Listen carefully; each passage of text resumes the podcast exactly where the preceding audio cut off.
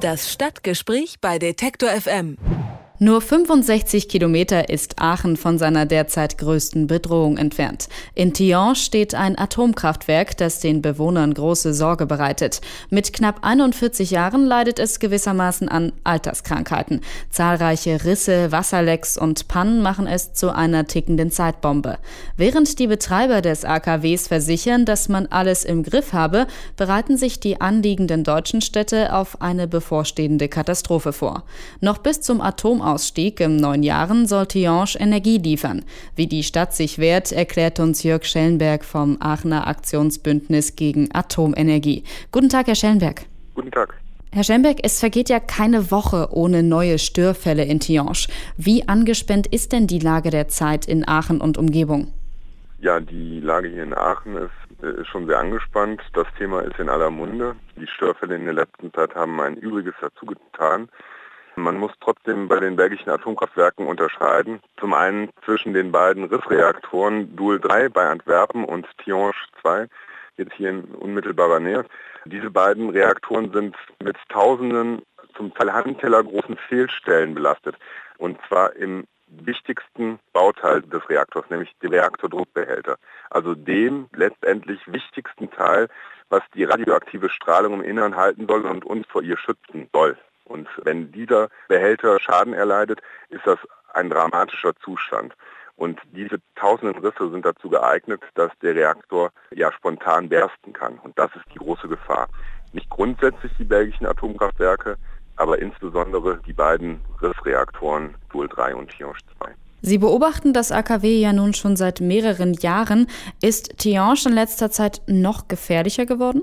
Es war immer schon gefährlich. Es ist seit Jahren nachgewiesen, dass der Reaktor nicht nach den zugrunde liegenden Normen sicherheitstechnisch nachweisbar ist und trotzdem wird er wieder angefahren. Also an der katastrophalen Sicherheitslage hat sich in dem Sinne nichts geändert. Es wird nur immer deutlicher, wie gefährlich dieser Reaktor ist. Sie haben vor einem Jahr eine Umfrage unter 37 Kommunen zum Thema Katastrophenschutz gemacht.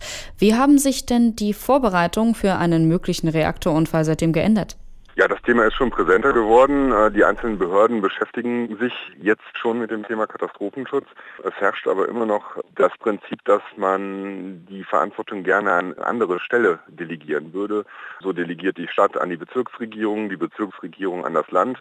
Das ist wie eine heiße Kartoffel, die man nicht allzu lange in den Händen halten möchte. Verteilt man diese Verantwortung lieber an andere Stelle, als sie selber aufzugreifen und entsprechend für den Katastrophenschutz der Bürger zu sorgen. Das klingt jetzt mehr danach, als sei eigentlich gar nicht so viel passiert. Ist Aachen denn im Fall eines Reaktorunfalls mittlerweile ausreichend gesichert? Das kann man klipp und klar mit Nein beantworten. Die Jodtabletten, das hat die Stadt Aachen selbst in der letzten Katastrophenschutzübung festgestellt, müssten vorverteilt werden. Das heißt, sie müssten in den Haushalten der einzelnen Bürger liegen, weil im Falle der Katastrophe die Feuerwehr gar nicht imstande wäre, diese Verteilung noch in dieser Katastrophensituation vorzunehmen. All das passiert nicht. Das wird zum Teil vom Land Nordrhein-Westfalen verhindert. Nämlich sie ist der Eigentümer der Tabletten und sie hätte die Gewalt an der zentralen Lagerung etwas zu ändern und die Lagerung in die einzelnen Haushalte zu verlagern. Die Städteregion Aachen will nun rechtliche Schritte gegen Tihange einleiten. Wie schätzen Sie denn die Chance ein, dass das AKW vor dem Atomausstieg stillgelegt wird? Auf hoher See und vor Gericht ist man in der Hand Gottes. Also insofern ist es immer schwer zu sagen, wie ein Gerichtsverfahren ausgehen wird. Es gibt mehrere anhängliche Gerichtsverfahren. Das ist einmal das einer Atominitiative aus Belgien, die klagt auf einstweilige Stilllegung. Die Städteregion beschreitet einen etwas anderen und beide haben von ihren Anwälten wohl signalisiert bekommen, dass man mit diesem Klageweg Aussicht auf Erfolg hat. Wie erfolgreich das dann letztendlich werden wird, sei mal dahingestellt. Aber allein, dass geklagt wird und dass dieser Weg auf unterschiedlichen Ebenen beschritten wird, ist sehr, sehr wichtig und ist ja an sich auch schon ein politisches Signal. Wenn wir bei politischen Signalen sind, Bundesumweltministerin Barbara Hendricks hat sich gestern mit der belgischen Regierung auf gegenseitige Inspektionen geeinigt. Reicht das denn? Nein, wir hätten von Frau Hendricks was komplett anderes erwartet. Wir hätten erwartet, dass sie nicht in Belgien bittet, sondern die Forderungen, die, die letztendlich ja auch ihre Experten benannt haben, nämlich, dass es Aufklärung gibt zu den noch strittigen Punkten. Insofern hätten wir von Frau Hendricks erwartet, dass es hier eine klipp und klare Stellungnahme gibt, dass die Gefährdung durch diese beiden Reaktoren umgehend äh, zu beenden hat. Glauben Sie denn, dass da politisch noch was passiert? Ich denke schon, weil ich sag mal, ein Kommunalpolitiker macht es in Aachen der großen Politik in Deutschland und in den Ländern vor.